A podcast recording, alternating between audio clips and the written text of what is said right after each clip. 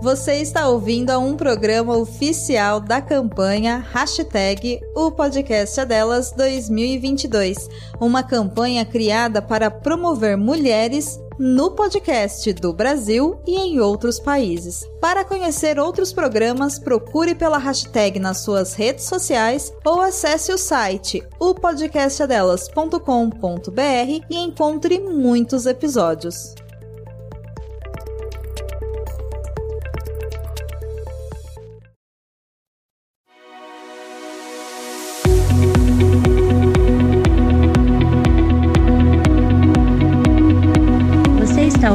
Podcast Mulheres Movimento, um podcast sobre os trânsitos de mulheres pela vida e pelo mundo. Este é um espaço de diálogo para tentar entender o que faz nós mulheres nos movimentarmos. Eu sou a Flávia Shows, comunicadora, internacionalista, virginiana com ascendente em peixes e Vênus em câncer. E junto comigo está a Patrícia Silva, também internacionalista, sonhadora, leonina com ascendente em câncer e Vênus em virgem. Nesse podcast você vai ouvir um tanto de reflexão e um tanto de trivialidade. A gente fala sobre sonho e impedimento, sobre mover, mas também sobre saber ficar parada, sobre o que nos engrandece, mas também sobre aquilo que nos violenta, sobre amor ao outro e também sobre pertencer a si mesmo. Vem com a gente!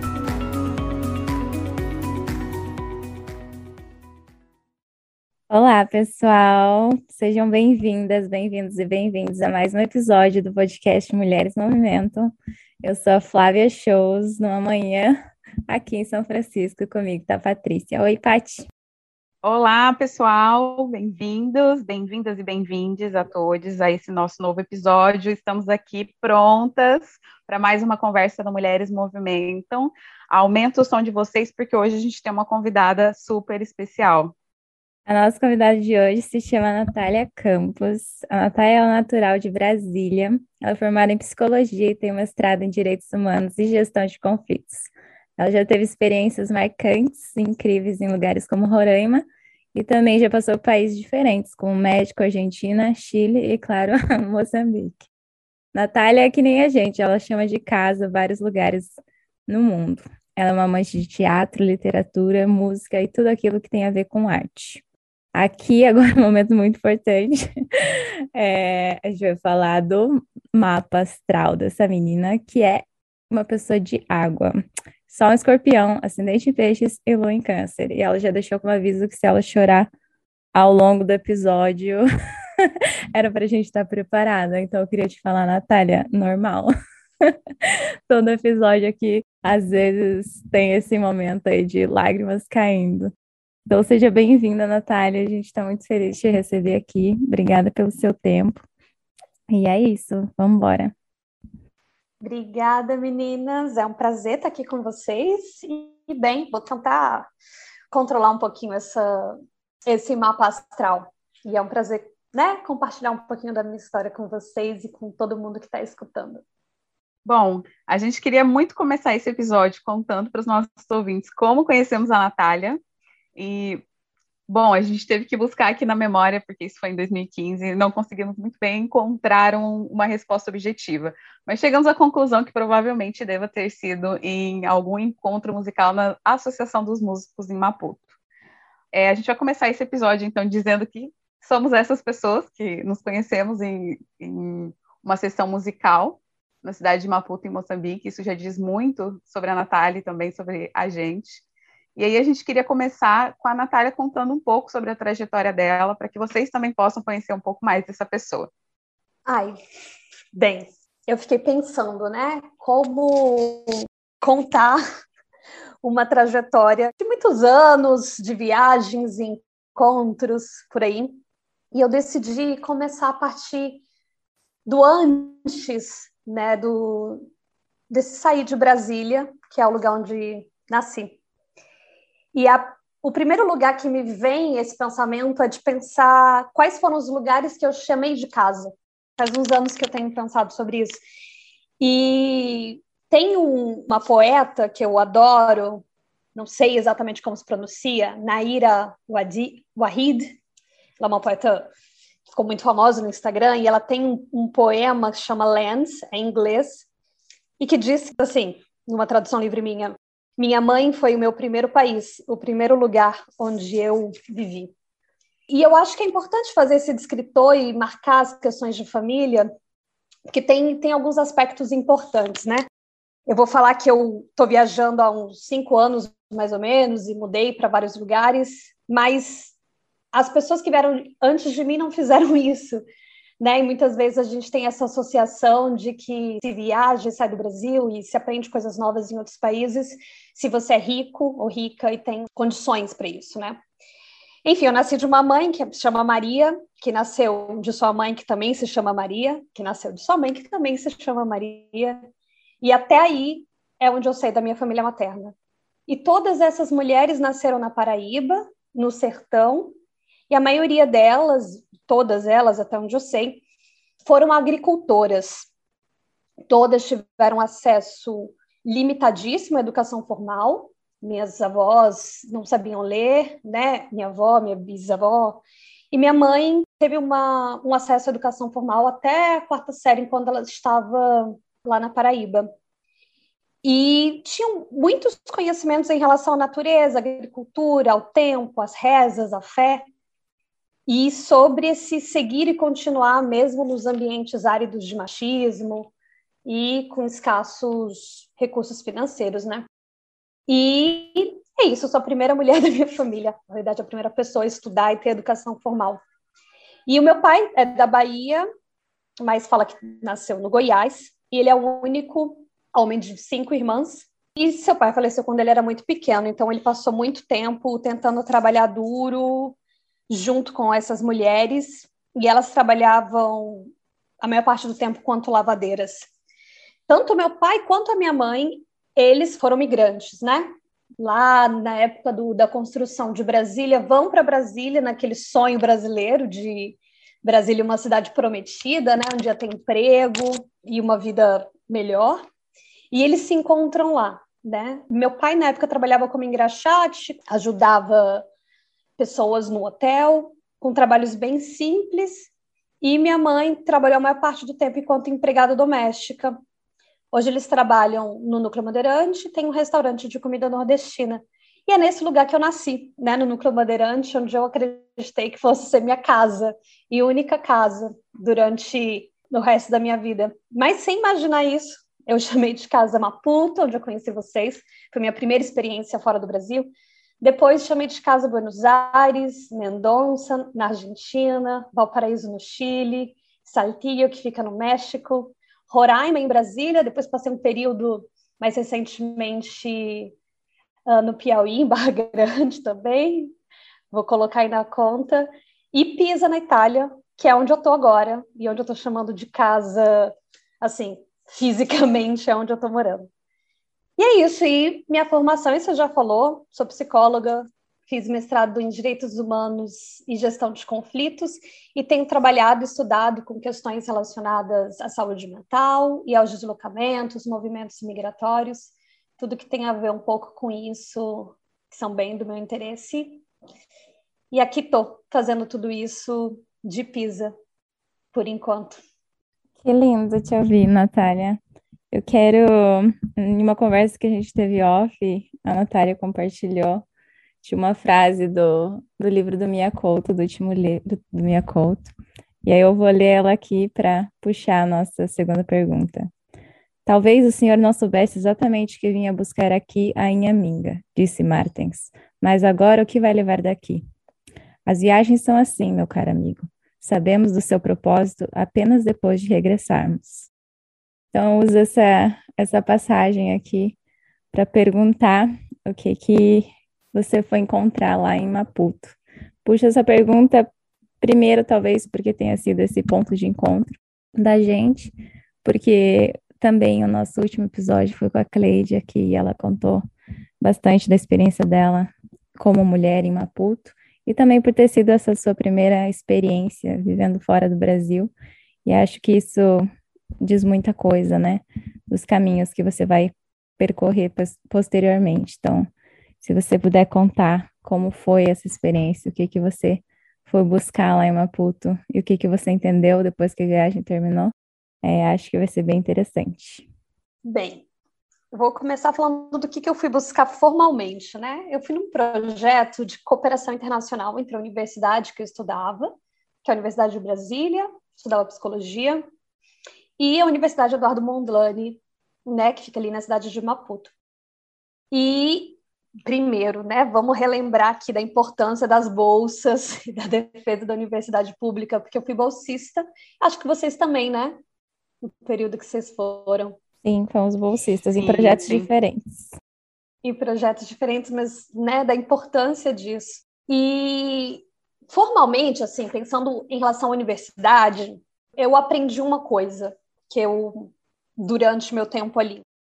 Muitas vezes a gente fala de internacionalização das universidades, né? Isso é um objetivo quase que comum de muitas universidades ao redor do mundo, inclusive no Brasil, mas que muitas vezes é unidirecional, né? ou seja, o Brasil, enquanto parte do Sul global, indo aprender, entre aspas, aí, ou não, no Norte global, que é, em geral, países específicos da, da União Europeia e, bem, Estados Unidos também são os principais lugares, né, que alunos do Brasil vão fazer intercâmbio. E é isso, assim, a gente foi na época do, do Ciências Sem Fronteiras, que é um programa também muito importante, mas que me mostrava naquela época isso. Você faz intercâmbio para ir para o norte global para aprender. E isso nunca foi tanto meu sonho até eu descobrir esse projeto de Moçambique. E eu achei, sei lá, impactou muito a minha vida, porque não senti que era unidirecional, sabe? Primeiro que é sul-sul, a gente encontrou tantas coisas em comum com Moçambique, e tanto dessas coisas em comum tinham a ver com a nossa história colonial, sabe? Tinha a ver com os percursos dos nossos países e também algumas necessidades de romper, né, com a colonialidade ali na área da psicologia, né? Isso foi, foi algo que eu reparei que fui aprendendo. E nesse meu programa, fomos nós, alunos da UNB, para Eduardo Mondlane, e também foram alunos da Eduardo Mondlane para a UNB, né? Então, eu senti que foi algo mais de uma troca, assim, com escritas em conjunto e tudo mais. Então, na época, o projeto tinha a ver com HIV, saúde mental, família. Isso me rendeu alguns estudos sobre saúde e políticas públicas de saúde e atendimentos tradicionais, tanto no Brasil quanto em Moçambique. Foi, bem, muito, muito interessante. Eu acho assim que foi um dos primeiros lugares em que esse pensamento decolonial, onde eu começo a me enxergar, né, enquanto ser no mundo ali, e questionar também essa colonialidade, questioná-la do ponto de vista teórico, né, enquanto psicóloga, mas ao mesmo tempo também na minha vida, também nas minhas escolhas, também no porquê que eu acho uma coisa ou outra, né? Não sei como foi para vocês, mas foi um pouco absurdo perceber o quanto os meus olhos estavam acostumados em ver os corpos negros e aí africanos, né? Que a gente estava em África, ocupando espaços que a mídia costuma mostrar tanto, que são de pobreza e de vulnerabilidade. E foi assustador perceber que os meus olhos estavam acostumados a ver isso, né? Mas que eles estavam um pouco acostumados a ver esses mesmos corpos negros e africanos em posições de liderança e de prestígio social. Isso escancarou as questões relacionadas a racismo, né? E aí faço, eu sei que as pessoas não estão me vendo, talvez vão escutar primeiro e depois ver quem eu sou, sou uma mulher branca. E todo o debate que no Brasil já estava sendo construído e do ponto de vista teórico me fazia muito sentido, chegando ali, eu falei, nossa, me tocou na parte afetiva, sabe? Também por uma primeira experiência de estar fora do Brasil e de ver alguns lados podres do nosso país e da, e da nossa própria história, sabe? Eu acho que essa foi uma das coisas mais marcantes de Moçambique para mim e que me oportunizou ter acesso a outros teóricos, outras teorias e fazer um, um trabalho que pensasse também o Brasil, assim. Eu acho que estar tá em, em Maputo me fez pensar enquanto eu, Natália, enquanto esse corpo que está no mundo, né? E ao mesmo tempo que eu me via, né? Então eu sou uma mulher branca, estou em África, esse território não vivo aqui, não nasci aqui. Ao mesmo tempo, eu sei que eu sou uma mulher branca latino-americana, que foi uma novidade. Esse latino-americana e brasileira tá um pouco colado à minha história que eu acho que a gente descobre mais isso quando a gente sai do nosso território, porque a gente não fala muito disso no Brasil, né? E é isso. Acho que foi isso, um processo de colonização escancarado nos meus olhos, assim. E quando volto ao Brasil, eu volto decidida a me aproximar mais desses pensamentos e de me perceber enquanto esse corpo no mundo e queria me conectar mais com essas questões de latinidade e conhecer mais os outros países que estavam ali ao lado, né?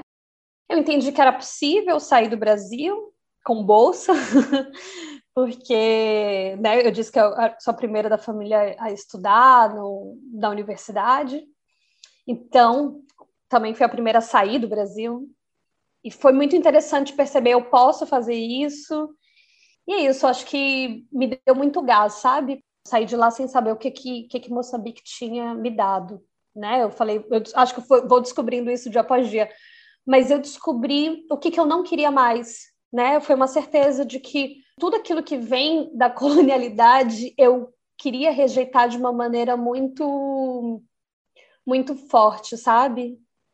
E eu acho que isso foi algo que Moçambique me trouxe de uma maneira ai, não sei nem nomear isso, mas foi profundo, sabe? Chegar e falar assim, eu, eu quero rejeitar esse pensamento eurocêntrico nas diversas áreas da minha vida.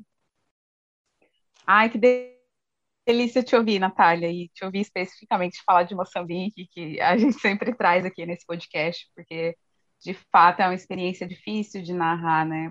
E sobretudo por ser esse olhar é, fora do Ocidente, né? Eu acho que isso dá uma amplia, amplia um pouco a nossa visão de mundo, né? E é sempre difícil descrever isso para outras pessoas. Bom, dando seguimento aqui à, à nossa conversa, eu queria puxar um pouco para o que você já traz na, na introdução, que é um pouco da sua trajetória de trabalho e estudo com acerca da temática dos direitos humanos, né? Eu acho que nossos caminhos se conectam muito nesse sentido e queria perguntar para ti como como você enxerga a área de, de trabalho e de estudo com direitos humanos? Se você pudesse falar a partir da sua experiência. Nossa, eu acho que essa, essa pergunta é muito complicada, assim, porque acho que é uma resposta um pouco complexa. Eu começo, eu decido estudar direitos humanos no momento de uma crise com a psicologia. Eu acho que é uma crise que muitas pessoas, depois da graduação, passam, né, de tentar entender que querem fazer com aquilo que se dedicaram tantos anos estudando. E depois eu ter viajado, depois que eu volto de Moçambique, eu tive uns nove meses em outros países na América Latina, principalmente na Argentina e no Chile.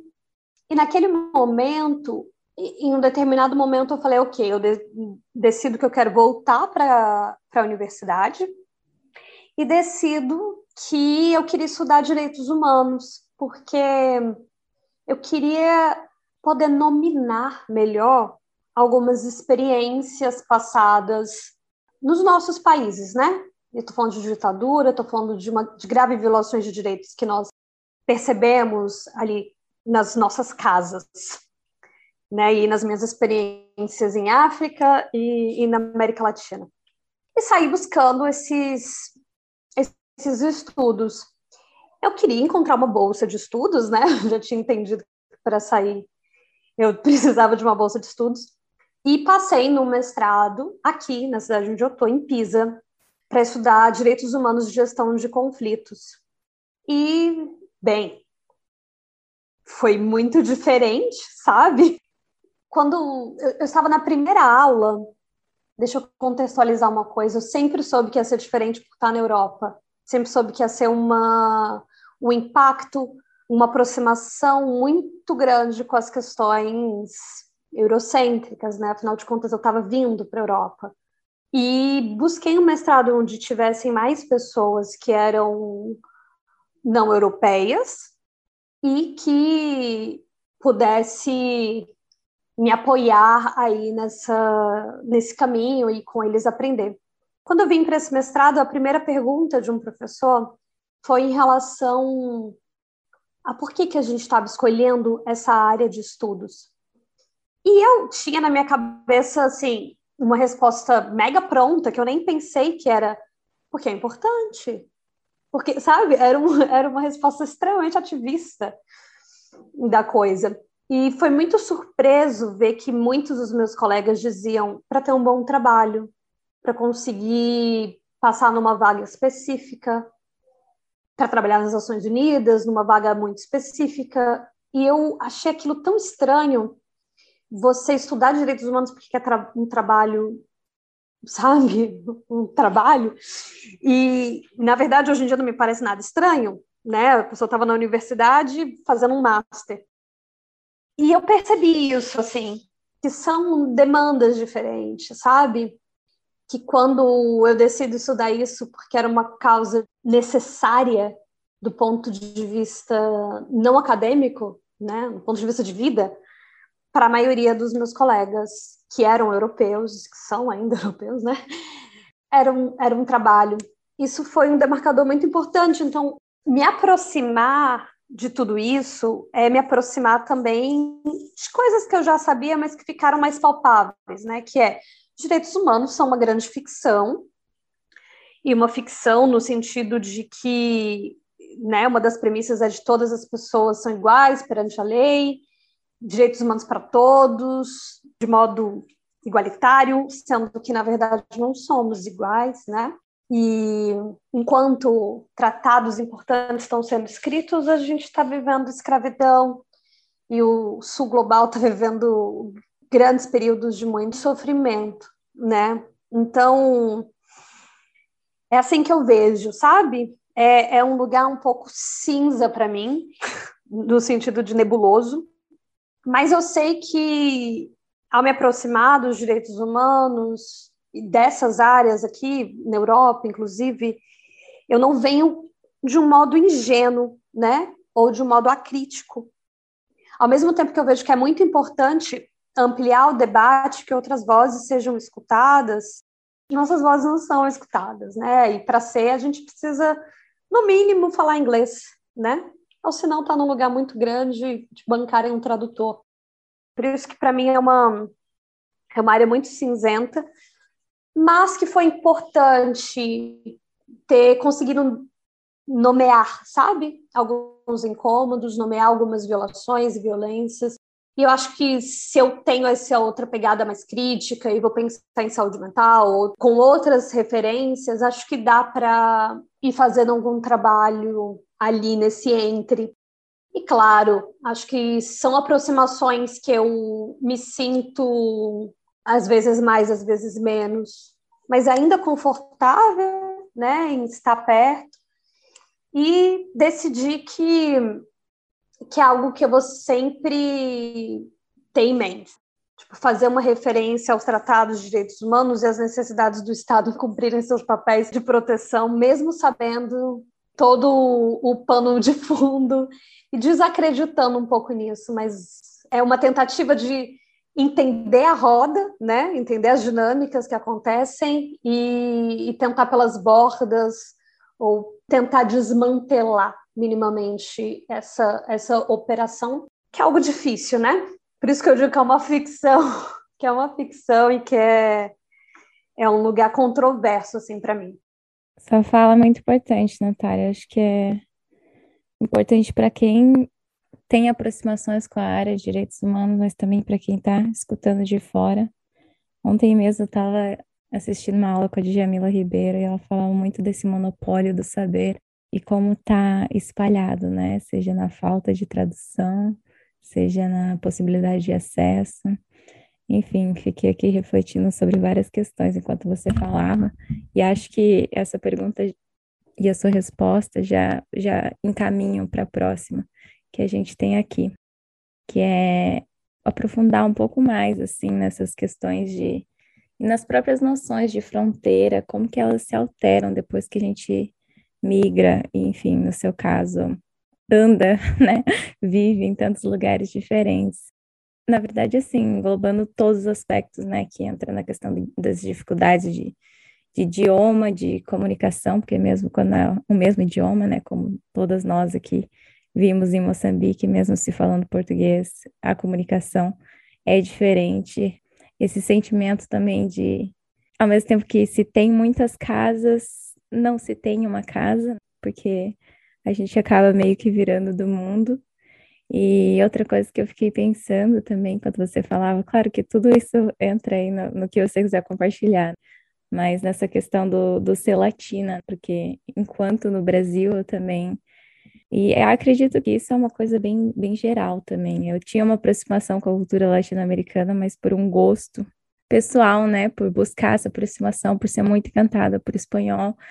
É, mas chegando, e acho que para mim não foi nem tanto em Moçambique, foi chegando nos Estados Unidos mesmo que a identidade latino-americana, assim, tá gritando todo dia ali, batendo na porta. E aqui existe uma luta muito grande, né, de, de se impor como uma latina, mas falante do português, porque às vezes nem isso aparece, já se considera latino como falante do espanhol. Então é, é um ativismo, assim, às vezes que a gente não está nem querendo fazer, mas a, a, nossa própria existência, por a gente estar tá ocupando espaços diferentes, exige que a gente que a gente faça. Então, eu queria que você explorasse, conversasse aqui com a gente um pouco mais sobre essas noções de fronteira e a sua percepção sobre esses processos. É, você falou do português, né? Acho que Paty também deve estar tá permanentemente sentindo isso aí na aí no Porto, né? para ela ainda essa questão do português ainda deve estar bem presente. Olha, a gente pensou né, nesse, nesse encontro de falar sobre fronteira e às vezes me faltam palavras, eu acho que tem coisa que tentar explanar é muito difícil, né? Eu acho que a arte serve para isso, para poder nominar, para poder deixar a gente entender melhor algumas coisas. E não tem como pensar para mim em fronteira sem pensar na primeira pessoa, na primeira mulher que me fez conseguir dar um pouco mais de nome para os meus próprios sentimentos fronteiriços ou transfronteiriços, que é a Glória Anzaldúa, né? E você acabou, Flávia, de citar os Estados Unidos e esse lugar entre aí, né? E eu acho que ler um poema dela, um poema que é To Live in the Borderlands Means You, vai ajudar a, a pensar um pouquinho nisso. Só para contextualizar, este poema ele é escrito em inglês, na maior parte do, dele, com algumas partes também em espanhol, né? Que é algo muito comum, né? Ticana ali da, de pessoas como, como a Glória que vivem nesse entre, né? Nem Estados Unidos, nem México, e, enfim. Só que, assim, nada a ver ler em inglês, em espanhol, porque ia pouca gente entender, imagino.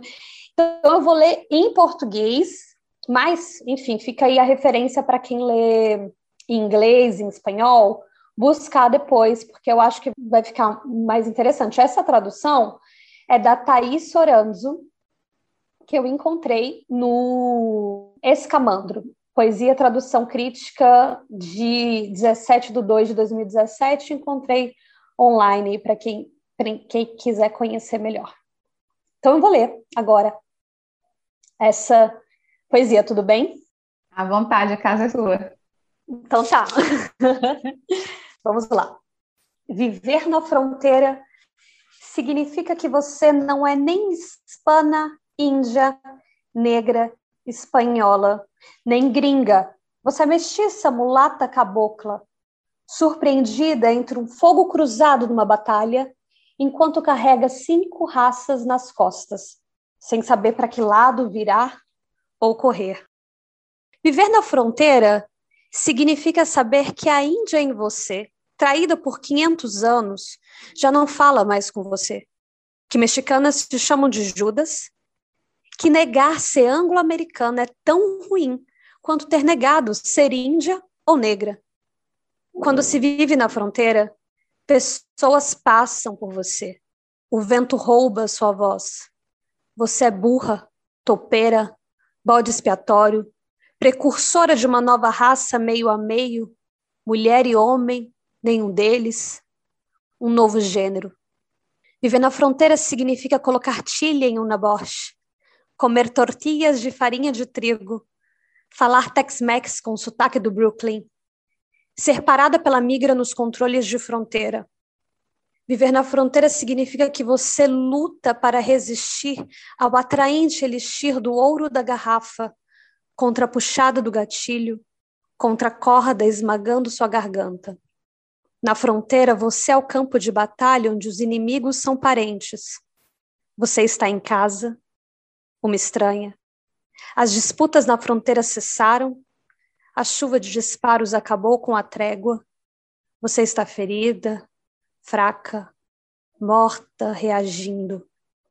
Viver na fronteira significa que o moedor, de dentes brancos, quer dilacerar sua pele oliva, tirar o grão seu coração, te socar, te apertar, te esticar, que você cheire a pão branco, mais morto.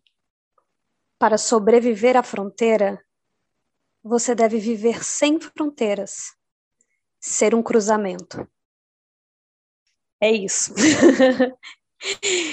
Bem, respondi a sua pergunta da fronteira com a poesia de Glória Zaldúa, porque é um poema que mexe muito comigo desde a primeira vez que eu tive contato e que responde a muitas dessas perguntas, né? quando você está nessa fronteira, quando você vive a fronteira, e aí a fronteira não como um lugar físico necessariamente, né, mas que pode ser também, você é a própria fronteira, né? E esse ser no mundo que nós somos e que caminhamos e que estamos aí não é rígido, né? Primeiramente, ele é poroso, ele comunica-se com os dois lados e que no fim ela responde como que sobrevive a isso, como que sobrevive aos xingamentos, né? A essa situação em que a Índia em você, que é traída por 500 anos, como ela, como ela diz, já não fala mais com você, e que as pessoas de onde você vem já também não te reconhecem, e que ao mesmo tempo você negar essa nela fala na situação anglo-americana, né? A parte anglo-americana dela mesma é tão problemático quanto negar todas as outras partes. E ela também coloca essa questão de quando se vive na fronteira, quando você é uma mulher migrante, aí no caso de nós três também, as pessoas passam por você, você é chamada como burra, né? Às vezes a gente se sente também traída pela linguagem, pensa, gente, igual tem uma fala do Modern Family, que é aquela atriz que é que tem origem, acho que latino-americana, diz, eu sou muito inteligente em espanhol, e que às vezes eu sinto isso, né? como sou inteligente na minha língua materna e quando eu tento explicar algo complexo num outro idioma, por mais que eu fale relativamente bem, você fica, não é a mesma coisa. E, e ao mesmo tempo, ser fronteira também é fazer essas misturas de alimentos, né? Também é aprender com os lugares que a gente vai e, e fazer esses encontros, às vezes um pouco absurdos, né? que, que a gente vai fazendo nos nossos, enfim, nesse caminhar nesses novos lugares, né? É isso, sim, e às vezes vão querer te dilacerar e tudo aquilo que tem a ver com sua cultura de origem, aquilo que tem mais de brasilidade, assim, olhando nos nossos casos, ou mais caro, ou mais brasileiro mesmo, no sentido Estou falando brasileiro, talvez eu não falasse brasileiro se eu estivesse no Brasil, mas que agora eu sei que vão falar, isso é brasileiro, né? Curioso. Mas que tudo aquilo que é que é tão importante da nossa cultura de origem, e para mim eu fico pensando principalmente nos aprendizados que tive com a minha mãe, com a minha avó e com, essas outras mulheres, às vezes é tido como superstição, enfim, como uma colonialidade mó isso, né? E que, é, que bonito que no final ela fala, né, que a gente só sobrevive a tudo isso, a esses espaços, a essa fronteira, se é se é essa possibilidade de cruzamento, né? ou talvez eu pensaria em encruzilhada, né? Nesse espaço que, que te abre oportunidades, né? E não que limita. Enfim, não sei como chega para vocês tudo isso. Chega muito bem. é, fico muito emocionada de você trazer o poema dela. Eu, eu sou apaixonada pelo trabalho da Glória e, e é isso, né? Uma reflexão sobre as nossas existências, sobre outras existências. Então, é, só tenho te agradecer por ter encantado a gente. Olha, aqui chegou no meu lado canceriana, porque eu já tô quase chorando. Eu tô Ai, quase gente. chorando também. Não tem como, né? E quando a gente fala dessas questões de fronteira em, em, uma situação específica, que é a situação da migração, e eu acho que a, a Natália falou muito bem quando ela fala que dessa diferença entre a gente fazer essa migração para o sul global, né, onde a gente faz uma migração de igual para igual, né, onde a gente é, existe aspectos ali que nos unem, né, e quando a gente faz essa outra migração, que é essa migração e no meu caso específico, né, que é a migração para o país que colonizou o Brasil, né, para Portugal, e como essas coisas é, mexem com a gente de uma forma muito profunda, né, mexem com a gente no fundo, assim, mexem na, na identidade quase, né, e acho que o, o poema que você traz falou muito comigo nesse sentido e, enfim, mexeu demais aqui comigo. Bom, é, acho que, que esse nosso papo nos leva aqui a, a, essa outra pergunta que a gente tem, que você fala um pouco ali, né, um pouco antes, sobre a questão dos direitos humanos e sobre esse encontro com, com a prática dos direitos humanos, né, que é onde a gente encontra essas noções de colonialidade muito presentes e muito vivas. É, só para fazer um parênteses, é, eu me lembro de ter experienciado isso em Moçambique, eu lembro de uma noite, eu estava num bar com, com várias pessoas, muitas das quais eu, eu não conhecia, que Moçambique é, é um lugar de encontros, né? E eu me lembro de encontrar pessoas que trabalhavam em ONGs muito grandes em Moçambique, com um discurso completamente colonialista. E aquilo me espantou de uma forma que foi é, assustadora, assim. É, pessoas a, a, falar mesmo das outras pessoas que, que são dali de uma forma hierarquizante, vou usar essas palavras. E aquilo mexeu demais assim comigo, né? E, foi um choque de realidade. E aí, nesse sentido, desse encontro com esse terreno e da gente encarar essas pessoas que trabalham com os direitos humanos e que trabalham nessa perspectiva, né, que é uma perspectiva de trabalho, como você falou muito bem aí do exemplo da, do mestrado, né, eh, você traz ali essa transição da, da carreira, né, traz essa transição do, dessa área dos direitos humanos, que você vinha com mestrado, e aí a gente sabe que agora, durante a pandemia, você passa para o atendimento é, da sua área de formação inicial, da psicologia, para o atendimento online, e também está nessa coisa, né? Acabou de vir do mestrado na Itália, agora faz esse movimento de retorno para a Itália. queria que você falasse um pouco de como tem sido essa, essas transições para ti. Paty, é, são transições que eu acho que foram muito, não foram muito pensadas, né? Elas foram acontecendo.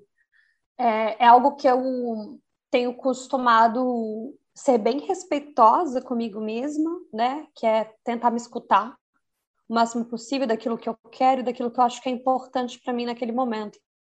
Quando eu faço mestrado aqui na Itália, eu penso, olha, eu não quero trabalhar com os direitos humanos na Europa sabe? Eu quero ir para América Latina. Eu vim, eu vim de lá, é lá que eu quero trabalhar. Esse discurso colonial que você citou e que você fala hierarquizante, que eu acho que a gente pode até falar que é racista, né? Porque olhando os discursos dessas de muitas pessoas que trabalham nessas organizações internacionais ou ou ONGs internacionais com trabalho humanitário de assistência, muitas vezes vão olhar para a população local como aquelas que sabem menos, né? E que, enfim, precisam ser salvas. É um, é um, é um lugar que também é muito esquisito, assim, para mim, sabe? Pensar nisso. Eu trabalhava com humanitário, né? Quando eu fui para o México, foi por uma fronteira, foi com, com um centro-americano, pessoas da Centro-América em especial que estavam em situação de deslocamento para os Estados Unidos em geral, ou, ou que ficariam no, no, no próprio México. Eu estava numa ONG pequena, uma ONG local, e que essas questões, por exemplo, não apareciam. Sabe isso que você citou de vir aqui para salvar, éramos iguais a iguais, autonomia. Cara, inclusive, posso até mencionar, é na Casa del Migrante de Saltillo, tem documentários no YouTube sobre esse lugar. Aprendi muito com o Padre Pedro, que infelizmente faleceu no ano passado de Covid, que é outra coisa muito infelizmente, porque foi lá que eu aprendi o trabalho humanitário com amor, com respeito, sabe? Com educação libertadora. Ele era colega de Paulo Freire ainda, uma coisa assim é, encantadora ter aprendido ali naquele lugar, né? Da América Latina, fazendo pela América Latina. Mas era uma ONG que trabalhava e que sobrevivia com dinheiro de doações, né? Tinha uma certa estabilidade, mas ainda assim nem tanto. Então eu estava como voluntária ali, não tinha muita perspectiva de trabalho. Daí eu passo numa vaga numa organização internacional no Brasil para trabalhar numa outra fronteira, Brasil-Venezuela. E a dinâmica era tão diferente, sabe?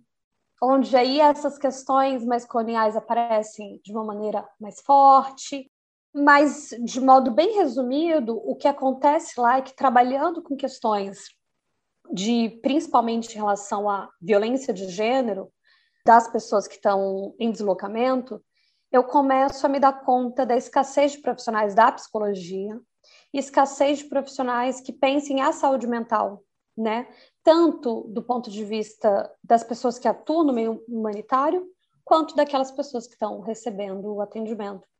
E começo a me reencantar pela saúde mental, né? E a pensar na saúde mental enquanto essa estratégia ou esse pensamento ou um lugar de possibilidade em que eu consiga estar tá dentro dessa roda, né, capitalista e tudo mais que é moer gente, ao mesmo tempo não agindo com uma chefia que queira isso, né? Afinal de contas, agora eu sou minha própria chefe, basicamente. Então, foi um lugar talvez de uma fronteira, de um cruzamento que eu, que eu consegui criar, essa tentativa de juntar os dois, os dois lugares. Né? Eu tento pensar agora em saúde mental e atenção psicossocial, e tenho trabalhado com atendimento online. Eu comecei a fazer isso quando termino meu contrato lá no Brasil com essa instituição. Eu venho para a Itália, eu estava decidida a não trabalhar mais em emergência, e acontece o Covid, ou seja, acontece uma grande emergência mundial que não tinha muito como fugir. E a Itália, como todo mundo sabe, sofreu bastante, né? No início, assim, quando se declara a pandemia, foi no momento em que inúmeros casos estavam surgindo aqui que não se sabia muito bem o que fazer. Naquele momento eu pensei, caramba, o que, que eu faço, né? E aí eu me toquei que existiam muitas pessoas brasileiras em situação de vulnerabilidade aqui na Itália que não conseguiriam voltar ao Brasil e que precisariam de algum tipo de apoio.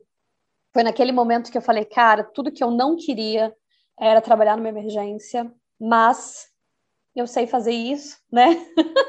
vou trabalhar, vou tentar dar apoio dessa maneira online. E foi assim que eu comecei, sabe? Eu, eu meio que volto a me aproximar de uma maneira mais forte com a psicologia nesse momento. E hoje em dia, tenho ainda, tenho atendido principalmente é, pessoas brasileiras que estão migrando para outros países. Eu sei que vocês sempre pontuam questões de saúde mental nos episódios de vocês, né, porque eu já, já escutei em outras ocasiões. E por ter experienciado tanto né, da minha própria vida, por também estudar esses temas, eu, eu faço atendimentos psicológicos, né? Atendo brasileiros que estão no exterior.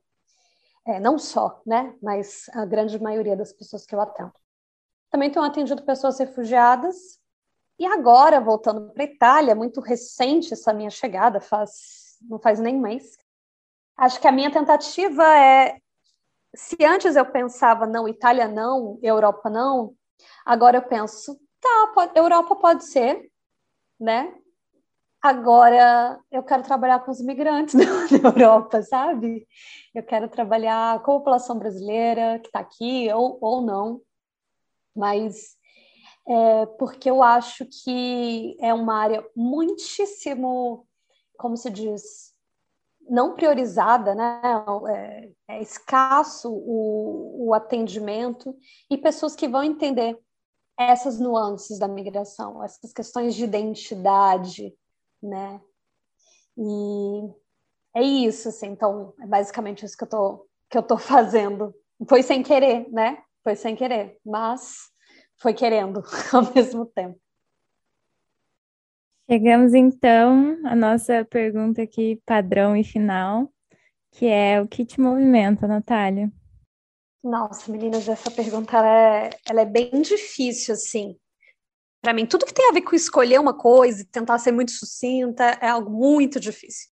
Mas eu fico pensando assim, eu tenho uma esperança de pensar no mundo em que é possível eu ser eu integralmente e você ser você integralmente e a gente coexistir nisso com as nossas diferenças e nossos encontros, sabe?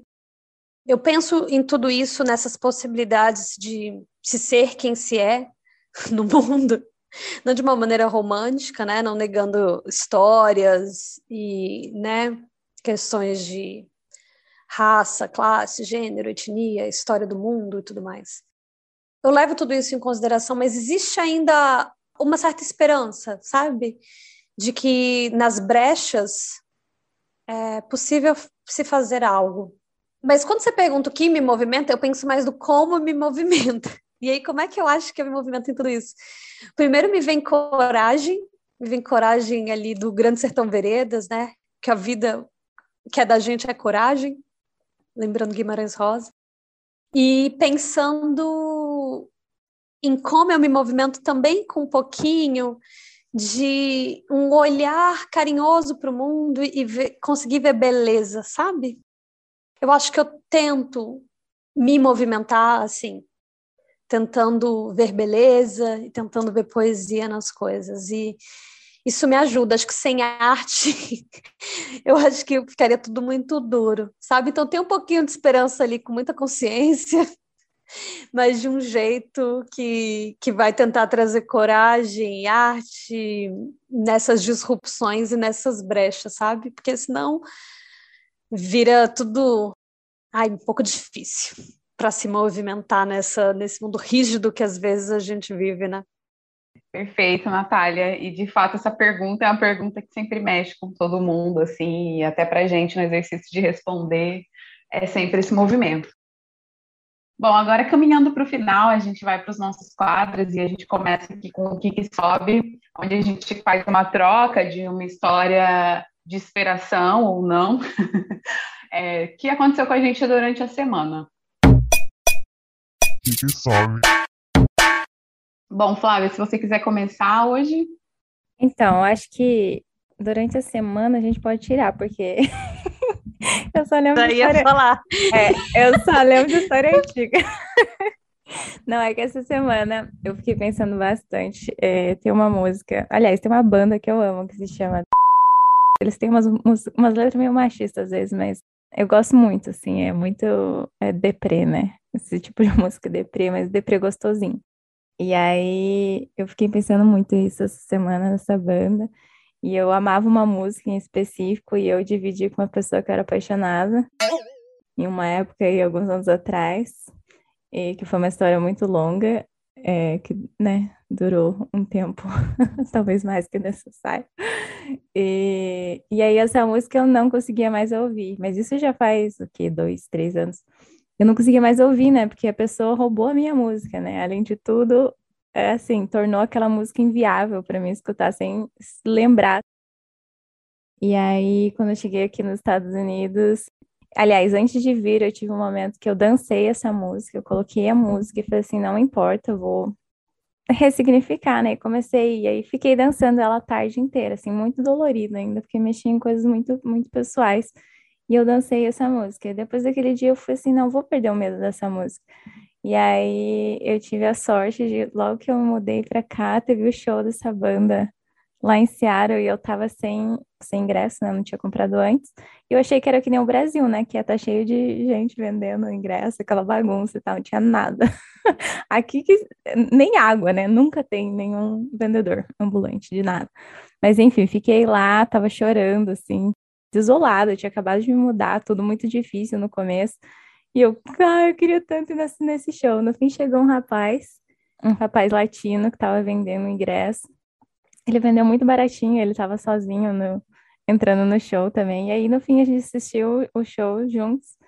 E eles contam muitas coisas da vida dele, assim, foi muito, eu fui muito querido, foi uma ótima companhia.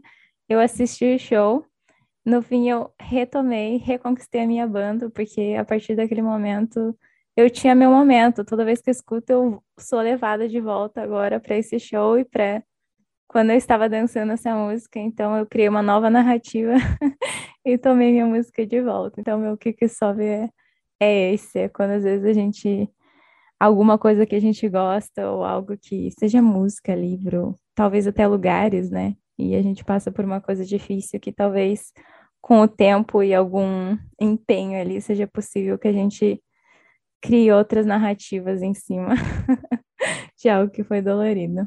Eu vou chamar a Paty agora para compartilhar o que, que sobe dela aí, talvez da semana, do ano, de décadas atrás. Nossa, gente, meu kick sobe vai ser um pouquinho longo, mas vou, vou contar. Bom, é, meu kick sobe é uma história de, de um momento que eu estava passando aqui em Portugal e eu estava procurando formas de me reconectar com temas que eu gosto muito. E no meio desse trajeto me apareceu um projeto de voluntariado para montar bicicletas na Polônia. Eu fiquei muito animada em me inscrever e tal, fui selecionada para o projeto. E, bom, em algum momento a ONG me mandou um termo para assinar, dizendo que caso eu não pudesse ir na viagem, eu teria que pagar, arcar com os custos da viagem. E eu fui lá, assinei o termo, falei, ah, gente, com certeza eu vou na viagem. Bom, muito antes da viagem acontecer, eu acabei é, tendo que desmarcar por conta de uma questão de trabalho. E como eu tinha assinado um termo que, se caso eu não pudesse na viagem, teria que arcar com os custos, eu tive que pagar por essa viagem, que na verdade era uma viagem sem custos. E, enfim, paguei pela viagem, muito chateada, muito triste. Só que eu consegui negociar com a companhia aérea um voucher. E consegui um voucher para fazer essa viagem posteriormente para outro lugar, ou para o mesmo lugar, em uma outra data. E o que acontece é que meu prazo era até semana passada para conseguir remarcar essa viagem. Todos os atendentes em português não estavam disponíveis, e no último dia, porque eu sou brasileira, deixo tudo para cima da hora, é, triste clichê brasileiro, é, enfim, fui ligar lá e eu tenho inglês intermediário, assim, e aí eu fiquei muito insegura, eu falei, ai meu Deus, eu não vou conseguir. Pedir para um amigo meu ligar, ele não conseguiu ligar, eu falei, tá bom, vai ter que ser eu mesmo. E aí fiz a ligação, é, gaguejei muito, pedi várias vezes para a menina falar mais devagar, mas aconteceu. Então, meu kick sobe da semana é para vocês né, insistirem. Ah, insistirem sempre. Acho que, que eu tive que insistir e acreditar que eu ia conseguir fazer essa ligação. É uma não. coisa boba, mas eu sou muito frio, hein? Não, e tem coisas que não ensinam, né? Como que eu lembro uma vez em Moçambique, não, na África do Sul, inclusive, eu vi a gente queria pedir uma pizza. Eu falei, gente, eu não lembro de ter tido uma aula de inglês que alguém ensinou a gente pedir pizza. Agora, alguém te ensinou, Patrícia, a remarcar uma viagem para ir trabalhar com bicicletas na Polônia? Não, e o atendente também não era nativo, assim, ele não era falante, é, o primeiro idioma não era inglês, obviamente. Então ficou uma coisa muito engraçada e no final se tornou uma conversa muito legal, assim, que ele parecia ser indiano, assim, pelo sotaque. E, e aí a gente ficou naquela troca de informações e tal, em alguns momentos ele pedia para eu soletrar. E no final foi uma coisa interessante, assim, né? Que a gente sempre encara o inglês como, ai meu Deus, né? Não dou conta de falar porque eu não tenho inglês perfeito. Então, ah, eu não sei tudo. E no final é isso. É, tem muita gente que nem é falante de inglês como primeira língua, que também tem um inglês aí que, que é para quebrar um galho e, e, funciona. Então é isso, gente. Embarque nessa, vista a cara de pau que existe dentro de você. Natália, é, seu que, que sobe aí da, da semana, do ano, do mês? Bem, eu estou nossa, que me mudei para tantos lugares nos últimos tempos. Essas questões de idiomas, é... ai, como eu teria histórias para isso. Mas isso é, é, é, grande verdade, né? A gente tem que, sei lá, se jogar aí e ir aprendendo. É, eu pensei em compartilhar com vocês uma. Cara, um episódio que, que eu acho que é curioso, assim, é um episódio de sorte, né? Num momento estranho. Tem a ver com uma viagem que eu fiz. Eu estava na Argentina, estava em Córdoba, ia para uma cidadezinha que era de uma, de uma colega argentina que conheci no Rio de Janeiro, para vocês terem uma ideia.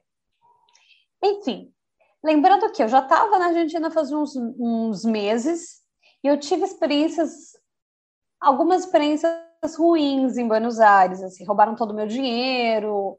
Enfim, teve uma vez que o cara roubou meu aprendizados, né, de mochileira. Não deixem, gente, todo o dinheiro de vocês no mesmo lugar de preferência nem tenha tanto dinheiro assim da, em cash, né? Mas eu, por acaso, deixei todo o dinheiro num locker que não fechava. E aí um cara, que era um senhor, inclusive, roubou esse dinheiro. E na época né, eu era vegetariana, não comia carne. E cultura da carne é muito, muito, muito forte na Argentina. Esse cara ainda roubou e fez um churrasco no hostel inteiro. Então, eu nem pude de ter esse benefício. Gente, eu ia ficar arrasada, é, é, é, arrasada. não, e você sabe o que eu descobri? Porque foi ele? Porque no outro dia ele foi embora. Aí eu contei, ele era um colega, eu contei para ele, né, que tinham me roubado, então nunca imaginaria que foi ele. No outro dia ele foi o único que foi embora do hostel, no meio da, da noite, ou seja, sendo que ele não ia, né? Eu trabalhava para o hostel, então eu sabia que ele não ia, já tinha deixado pago uns dias. Falei, pronto, não acredito que o cara me roubou e ainda fez um churrasco. Ai, com dinheiro. Enfim, mas essa não é a minha história. Mas só para dar o panorama para vocês do que do que estava acontecendo na minha vida. Enfim, fui encontrar essa, essas colegas em, na, em Córdoba e tava todos esses argentinos que a gente conheceu e, durante a viagem, eu, meu companheiro, né, que até hoje. E enfim, eu já estava lá com aquela coisa de ter perdido dinheiro. Eu já fui mochileira com pouca grana, nessa hora eu estava com pouquíssima grana mesmo. Neste dia que a gente estava nessa montanha, eu organizei o porta-malas, né? De todo mundo no carro, a gente fez a viagem de carro. Na ida tudo bem, na volta organizei de novo as malas no porta-malas e coloquei a minha por cima de todas. E fechei o porta-malas e entrei no carro. Beleza, a estrada escura, a gente voltando, cantando, super se divertindo, até que o motorista fala: Eita, gente, o porta-malas abriu e parou, né, no, no acostamento, enfim, no meio da autoestrada, para poder fechar. E me fala, Natália, você pode fechar? Né, porque estava dirigindo, eu desci do carro, fui fechar o porta-malas para a gente seguir viagem e me dou conta que a minha mochilinha de viagem, de ataque, não estava lá com simplesmente o meu passaporte, Gente, com tudo meu. Só para dando um panorama, que eu já não estava com muita grana porque tinha me roubado e feito um churrasco, né? E aí eu tava assim, cara, eu não acredito. E eu lembro do Francesco, meu, meu namorado, me dando a mão assim, me olhando dos olhos, com uma cara assim de apoio, de tipo, que merda. A gente falou, vamos voltar à estrada. Só que, gente, era no meio de uma estrada, não tinha como ver, né? Não tinha onde buscar a, a, a minha mochilinha, porque, enfim, estávamos no meio da autoestrada sem luz. E aí eu falei, ok, vamos voltar para casa. Eu só tenho uma esperança de que uma alma boa vai pegar minha mochila e vai me devolver. Como que ela vai devolver minha mochila? Porque eu tenho o hábito, gente, de escrever diários há anos, há anos mesmo, assim. É, frequentemente desde 2014. Eu chamo de penseira, inclusive recomendo né, para a gente se lembrar de quem a gente é e, e, essas histórias. E aí, eu tenho uma prática, porque essas minhas penseiras são muito importantes para mim, de sempre colocar na primeira capa delas o meu nome, o meu e-mail e alguns telefones, porque eu mudo de telefone com uma frequência, né, de cada país muda. E aí, então, sempre tem meu e-mail também. E nessa, nessa em específico, esse caderninho da, da época, estava escrito: Este caderno é muito importante para mim por favor, me devolva. E eu falava para todo mundo no carro, gente, vão me devolver, alguém vai ver, vai abrir meu caderninho, vai encontrar meu e-mail, vai entender que é importante, vão me devolver. Eu Eles vão ler, ela já perdeu todo o dinheiro e o cara fez um churrasco e ficar com dó. Eu falei, pelo menos as minhas histórias, né? Pelo menos as histórias me devolvam. Gente, o que eu vou fazer com o meu diário? Aí, cara, eu chego em casa, dá um pouco de tempo, eu abro meu e-mail, sem meu celular, né? Porque o meu celular também estava na mochilinha. Tava tudo na mochilinha, que era minha mochilinha pessoal, eu tô no carro com os meus amigos. Quando eu abro o meu e-mail, vocês acreditam? Tinha um e-mail lá falando: Olá, olá, que tal? Encontrei essa mochila e falando assim, com pouco, com pouco português, eu entendi que para você é importante seu caderno, encontrei, tá aqui. Gente, e aí ela me deu o telefone e eu contactei, né, onde é que estava essa mulher. Ela era simplesmente vizinha da minha amiga que eu fui encontrar. Vizinha de duas casas. É uma, é uma história bizarra. Que lindo, que lindo. Então, a minha amiga. Ah, é um final feliz! é um final feliz. Essa minha amiga recuperou a, a mochila. Foi engraçadíssimo, que eu falei, você conhece tal pessoa? Ela, claro, é filha de não sei quem, eu não sei quem. Sabe, ela realmente conhecia, vizinhas mesmo. E recuperou a minha mochilinha com tudo dentro, inclusive o pouco dinheiro que me restava, meu passaporte, e essas histórias que eu carrego, né? Então, assim, tenho diários Escreva o que é importante para vocês com e-mail, telefone.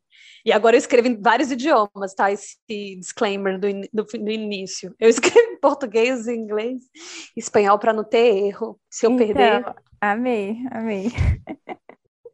Eu comecei a escrever meu nome nas coisas também, que eu perdi o meu foninho esses dias aqui.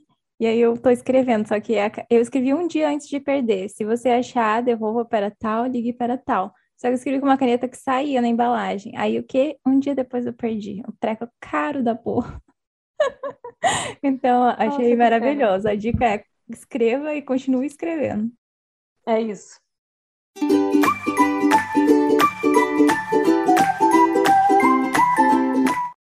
Gente, vamos passar agora para o nosso último quadro, já finalizando esse episódio, é, que é o quadro Movimentando as Ideias, é um quadro de trocas e indicações. Queria convidar a Patrícia para começar é, dizendo essas indicações.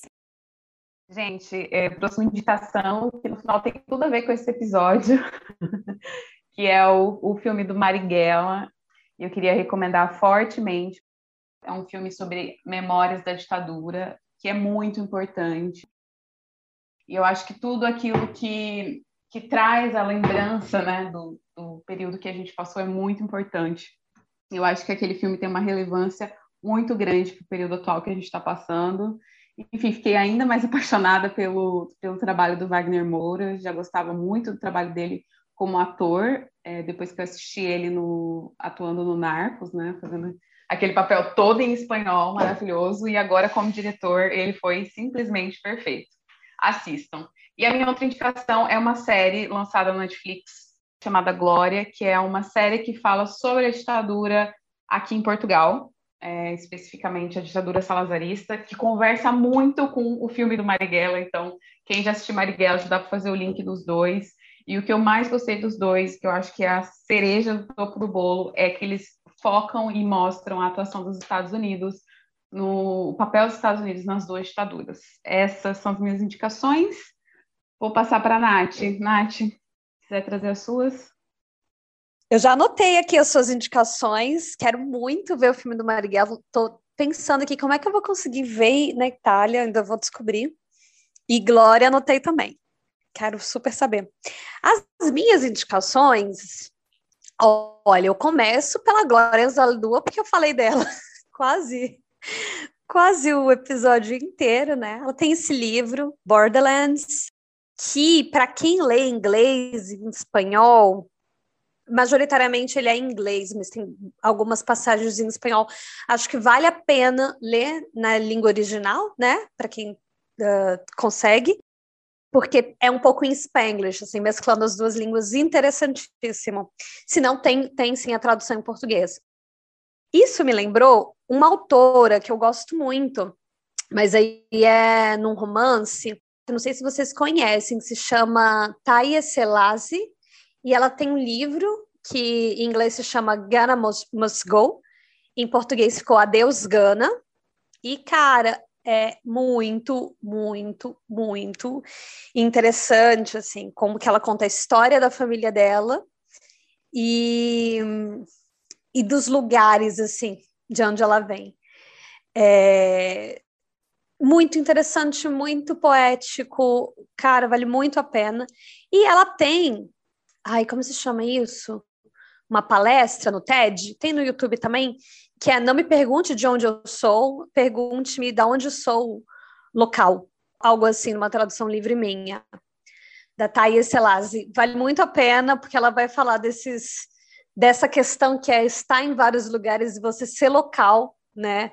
Em vários lugares. Porque quando você muda muito, é isso. Quando me perguntam também de onde você é, eu fico. É...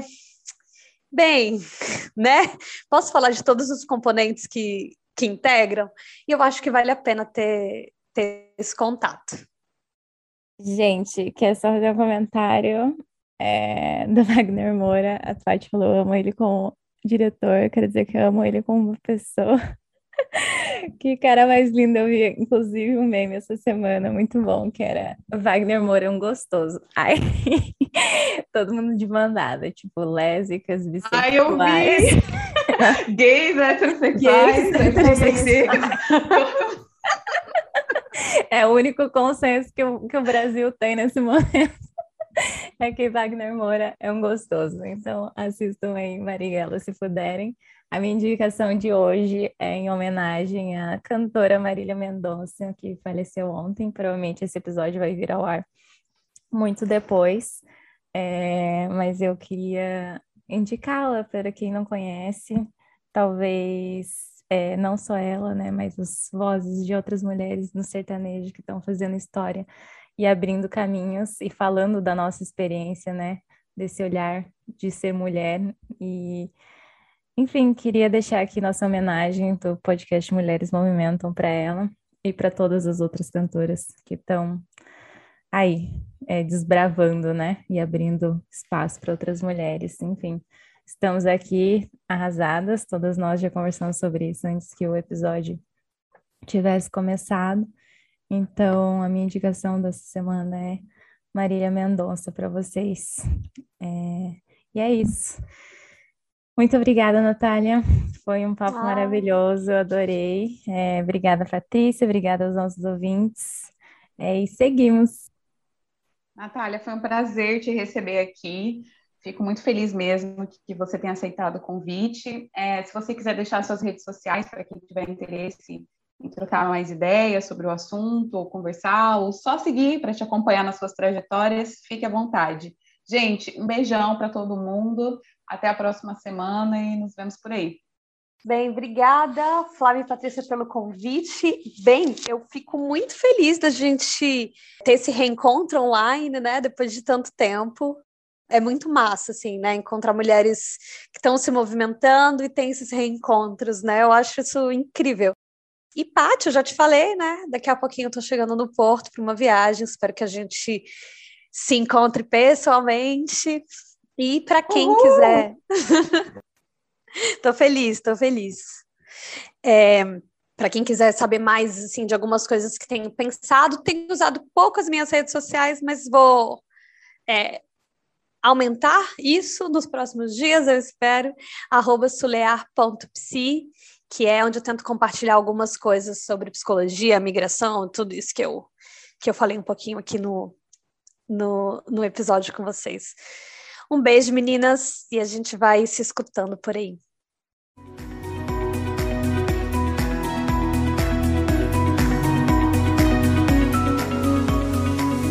Para saber mais sobre o projeto e poder interagir conosco, siga o nosso perfil no Instagram, arroba Mulheres Movimentam.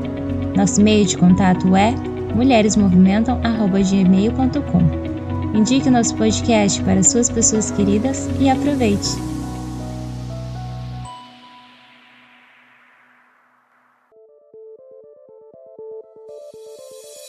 Gostou desse programa? Bom, né? Ele faz parte da campanha hashtag o podcast é delas 2022. Procure pela hashtag durante esse mês de março nas suas redes sociais e encontre muitos outros programas promovendo mulheres no podcast. A lista completa dos episódios você encontra em o.